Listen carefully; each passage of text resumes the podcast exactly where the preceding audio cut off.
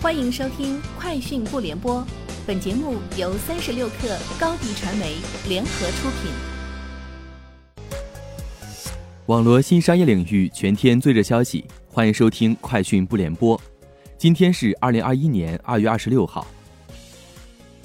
中国汽车信息网数据显示，一月有一万四千五百五十四辆国产特斯拉 Model 3轿车在中国注册，环比下降百分之三十八。一月十八号开始交付的国产 Model Y 车型登记注册量为一千九百六十七辆。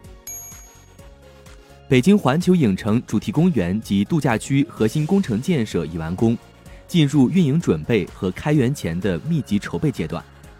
北京环球度假区 App 试运行版本已经在指定应用商城上线，公布了各个主题景区的部分游玩项目和演出项目细节，并同步搜集用户反馈进行持续优化。字节跳动正筹备将包括北京团队在内的抖音电商整合落地至上海。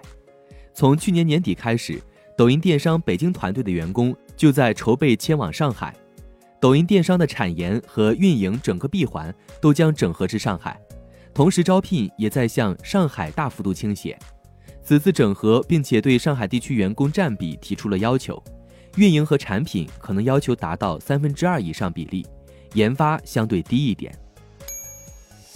Redmi 新品发布会在小米科技园举行，正式发布了 Redmi Max 八十六寸智能电视。这是 Redmi Max 智能电视系列第二款超大屏产品。该产品瞄准超大屏电视带包装无法进电梯痛点，首推 T 不蓝包装。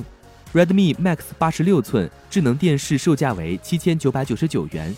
二月二十五号发布会当晚开启定金预售，三月四号。将在小米商城、小米之家、小米有品、京东、天猫、苏宁易购全渠道同步开售。在二零二零年 Q 四财报电话会议上，网易 CEO 丁磊在回答分析师提问时表示，中国的安卓分成是世界上最贵的，高达百分之五十。网易有几个游戏是百分之三十，比如《梦幻西游》。丁磊认为，目前的分成生态是不健康的。因为比苹果还贵百分之二十左右，我们希望以后安卓市场能够在游戏分成上跟国际接轨，即便是海外，现在也只有百分之三十，所以百分之五十的分成是没理由的，这对产业生态而言是非常不利的。网易披露数据显示，网易云音乐超九成活跃用户年龄在二十九岁以下，二零二零年新增用户中百分之六十是零零后。平台二零二零年新增近一百万首网易音乐人原创作品，音乐人原创作品年播放总量超三千亿次。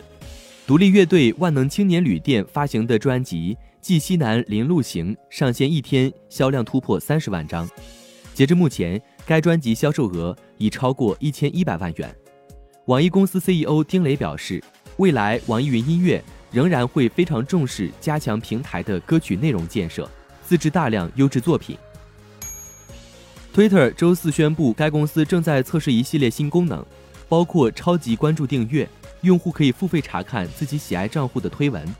Twitter 在其年度分析师日上展示了这些新功能。